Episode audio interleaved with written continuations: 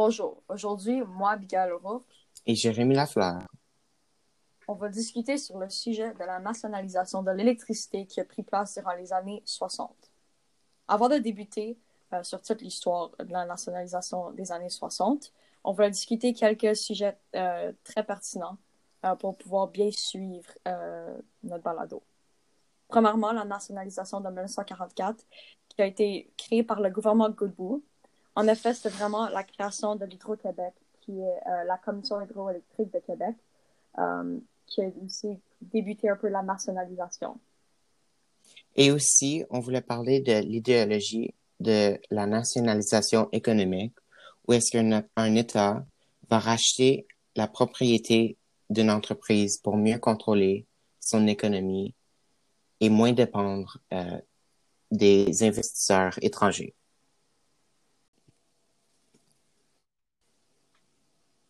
Pour poursuivre, on va discuter sur le contexte historique de cette situation. Fait ça a tout débuté avec euh, l'arrivée du baby boom. Et grâce à cela, la société est devenue une société plus euh, consommateur. Um, donc, il y a eu la modernisation. Et avec la modernisation est venue la création de plusieurs usines. Et ensuite, avec la création de ces usines, on a une plus grosse demande en personnes pour travailler dedans. Et avec eux autres viennent la création de banlieues.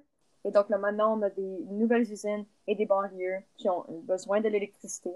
Et donc, au total, le besoin en électricité augmente par beaucoup.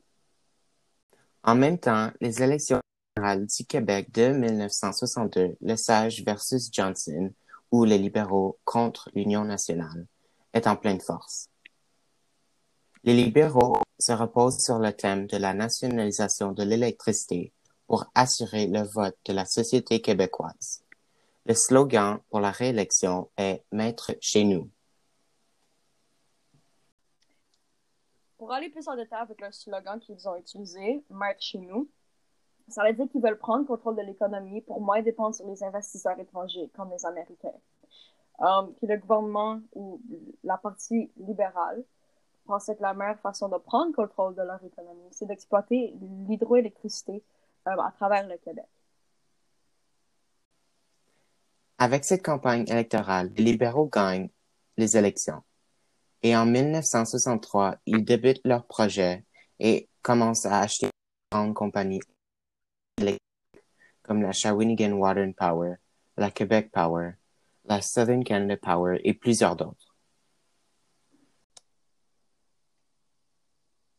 Maintenant que vous comprenez le contexte historique, on va vous expliquer les perspectives. Premièrement, il y avait les libéraux qui, évidemment, étaient très contents euh, parce qu'ils ont gagné l'élection. Et donc, ça leur indiquait qu'ils avaient tout le support, euh, ou la, le support majoritaire euh, des citoyens du Québec. Puis maintenant, ils pouvaient, ils pouvaient prendre charge de l'économie du Québec et finalement le rendre plus indépendant.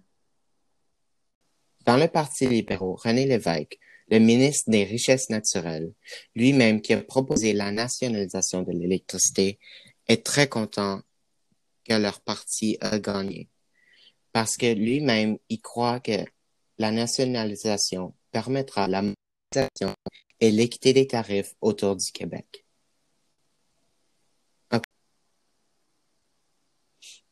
Ensuite, de l'autre côté euh, du spectre, il y a les compagnies privées euh, qui voient ce changement d'un point de vue très négatif.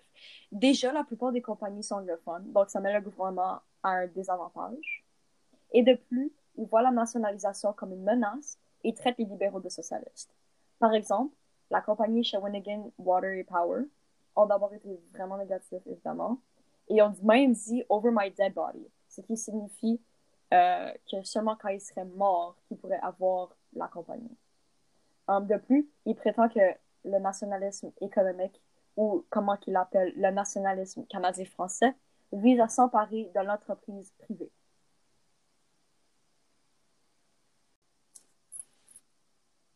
Aussi, l'Union nationale, déjà qui sont mécontents de ne pas avoir gagné les élections, sont totalement contre la nationalisation de l'électricité, puisqu'ils sont dans une autre idéologie, le libéralisme économique.